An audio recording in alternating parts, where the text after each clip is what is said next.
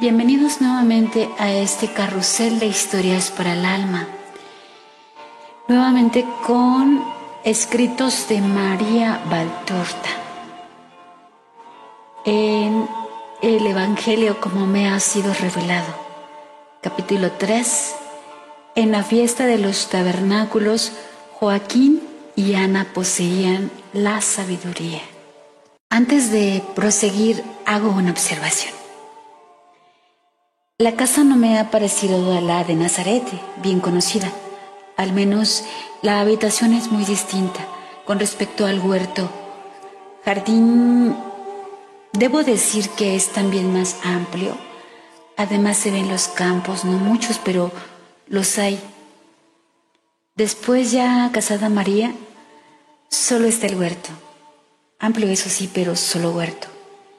Y esta habitación que he visto mm, no la he observado nunca en las otras visiones.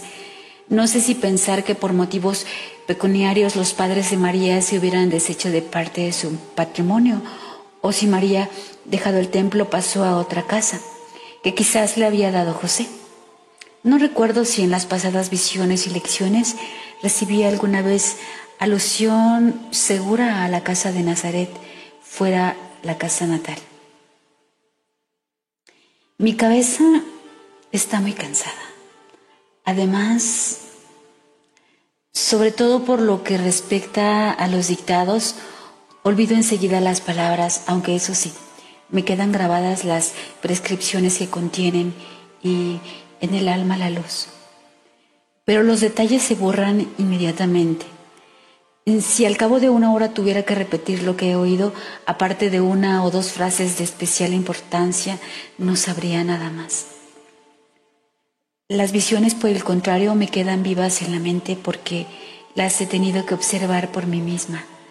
Los dictados los recibo. Aquellas, por el contrario, tengo que percibirlas. Permanecen, por tanto, vivas en el pensamiento que ha tenido que trabajar para advertir sus distintas fases. Esperaba un dictado sobre la visión de ayer, pero no la ha habido. Empiezo a ver y escribo. Fuera de los muros de Jerusalén, en las colinas entre los olivos, hay gran multitud de gente. Parece un enorme mercado, pero no hay ni casetas, ni puestos de venta, ni voces de charlatanes y vendedores, ni juegos. Hay muchas tiendas hechas de lana, vastas sin duda impermeables, extendidas sobre estacas hincadas en el suelo. Atados a las estacas hay ramos verdes como decoración y como medio para dar frescor. Otras, sin embargo, están hechas solo de ramos hincados en el suelo y atados así. Estas crean como pequeñas galerías verdes. Bajo todas ellas, gente de las más distintas edades y condiciones y un rumor de conversación tranquilo e íntimo en que solo desentona algún chillido de niño. Cae la tarde y las luces de las lamparitas de aceite resplandecen acá y allá por el extraño campamento. En torno a estas luces, algunas familias sentadas en el suelo están cenando. Las madres tienen en su regazo a los pequeños, muchos de los cuales, cansados, se han quedado dormidos, teniendo todavía el trozo de pan en sus deditos rosados cayendo su cabecita sobre el pecho materno como los polluelos bajo las alas de la gallina. Las madres terminan de comer como pueden con una sola mano libre, sujetando con la otra a su hijito contra su corazón. Otras familias, por el contrario, no están todavía cenando. Conversan en la semioscuridad del crepúsculo, esperando a que la comida esté hecha. Se ven lumbres encendidas desperdigadas en torno a ellas trajinan a las mujeres. Alguna nana muy lenta, yo diría casi quejumbrosa, mece a algún niño que haya dificultad para dormirse. Encima un hermoso cielo sereno, azul cada vez más oscuro, hasta semejar a un enorme toldo de terciopelo suave de un color negro azul. Un cielo en el que muy lentamente invisibles artífices y decoradores estuvieran fijando gemas y lamparitas ya aisladas, ya formando caprichosas líneas geométricas entre las que destacan la osa mayor y menor, que tienen forma de carro con lanza, apoyada en el suelo una vez liberados del yugo los bueyes. La estrella polar ríe con todos sus resplandores. Me doy cuenta de que es el mes de octubre. Aparece en la escena Ana. Viene de una de las hogueras con algunas cosas en las manos y colocadas sobre el pan, que es ancho y plano, como una torta de las nuestras y que hace de bandeja. Trae pegado a las faldas a Alfeo, que va parla que te parla con su vocecita aguda. Joaquín está a la entrada de su pequeña tienda, toda de ramajes. Habla con un hombre de unos 30 años, al que saluda. Alfeo desde lejos con un gritito diciendo, Papá. Cuando Joaquín ve venir a Ana, se da prisa en encender la lámpara. Ana pasa con su majestuoso caminar regio entre las filas de tiendas, regio y humilde.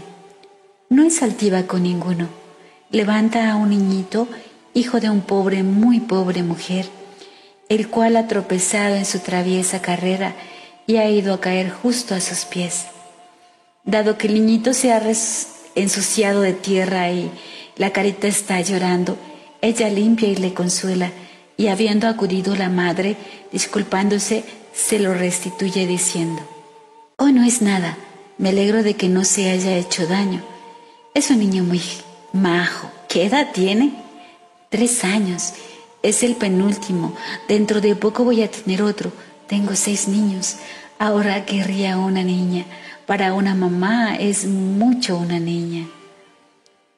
Grande ha sido el consuelo que has recibido de la altísima mujer Ana suspira. La otra mujer dice, sí, soy pobre, pero los hijos son nuestra alegría y ya los más grandecitos ayudan a trabajar. ¿Y tú, señora? Todos los signos son de que Ana es de condición más elevada y la mujer lo ha visto. ¿Cuántos niños tienes? Ninguno. ¿Ninguno? ¿No es tuyo este? No, de una vecina muy buena es mi consuelo. Oh, la mujer pobre la mira con piedad. Ana la saluda con un gran suspiro y se dirige a su tienda. Te he hecho esperar, Joaquín.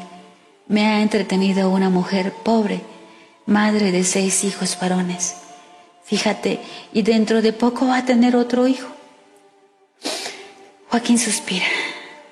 El padre de Alfeo llama a su hijo, pero éste responde, yo me quedo con Ana, así la ayudo. Todos se echan a reír.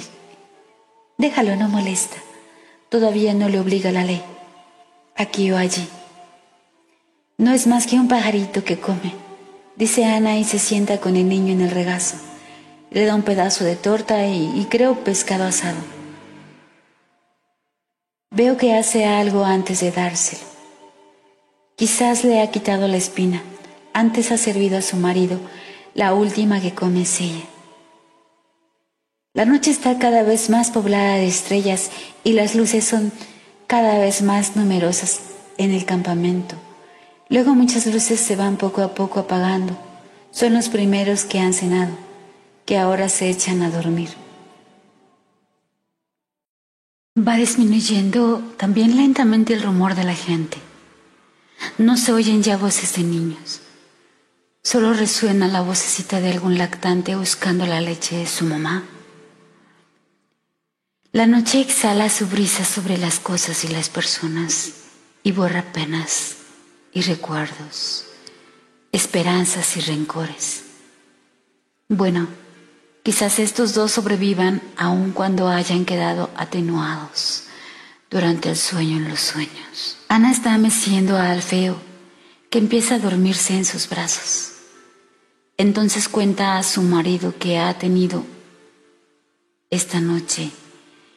He soñado que el próximo año voy a venir a la ciudad santa para dos fiestas en vez de para una sola. Una será el ofrecimiento de mi hijo al templo. Oh Joaquín, espéralo, espéralo Ana. ¿No has oído alguna palabra? ¿El Señor no te ha susurrado al corazón nada? Nada, un sueño solo. Mañana es el último día de oración, ya se han efectuado todas las ofrendas. No obstante, las renovaremos solemnemente mañana. Persuadiremos a Dios con nuestro fiel amor. Yo sigo pensando que te sucederá como a Ana de Alcana. Dios lo quiera. Si subiera ahora mismo, Dios lo quiera. Si hubiera ahora mismo alguien que me dijera, vete en paz, el Dios de Israel te ha concedido la gracia que pides. Si ha de venir la gracia, tu niño te lo dirá moviéndose por primera vez en tu seno. Será voz de inocente y por tanto voz de Dios. Ahora el campamento calla en la oscuridad de la noche. Ana lleva al feo a la tienda contigua y lo pone sobre la yacija, de heno junto a sus hermanitos que ya están dormidos. Luego se echa al lado de Joaquín. Su lamparita también se apaga, una de las últimas estrellitas de la tierra. Quedan más hermosas las estrellas del firmamento, velando a todos los durmientes. Dice Jesús, los justos son siempre sabios porque siendo como son amigos de Dios, viven en su compañía y reciben instrucción de Él, de Él que es infinita sabiduría. Mis abuelos eran justos, poseían por tanto la sabiduría. Podían decir con verdad cuánto dice la Escritura, cantando las alabanzas de la sabiduría en el libro que lleva su nombre. Yo la he amado y buscado desde mi juventud y procuré tomarla por esposa.